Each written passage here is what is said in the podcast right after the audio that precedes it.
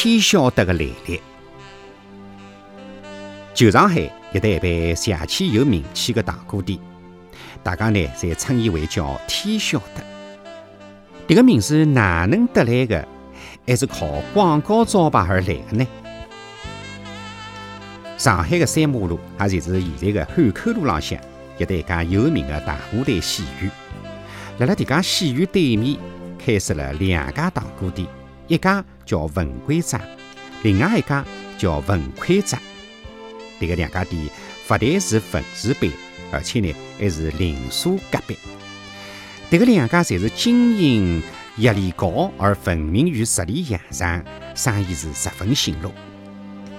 没多少辰光，两家人家大打了一场广告招牌战。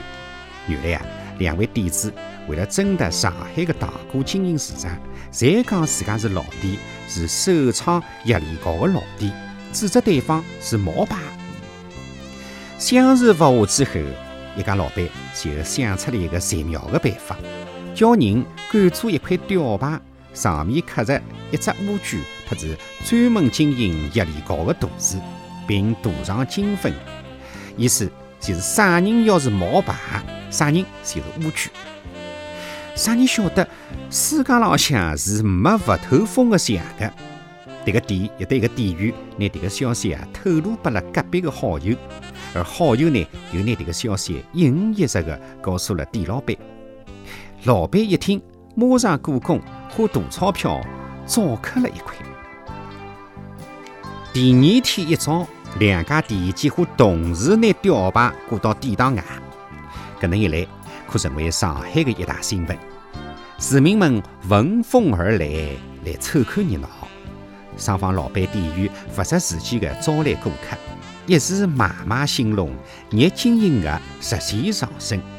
但是究竟啥人是老板，啥人首创业力高的，啥人也搞不清爽，顾客们也不愿意搞清爽。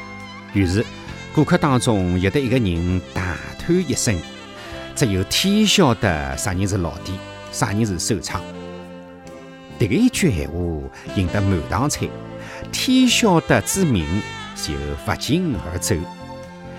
大舞台对面的天晓得成为上海。男男女女、老老少少侪晓得的糖果店了。后来，两个店主索性侪拿店名改为是“天晓得”。迭个是生意人招揽顾客的一种手段。迭种奇特的广告手段，既发噱又邪气有效果。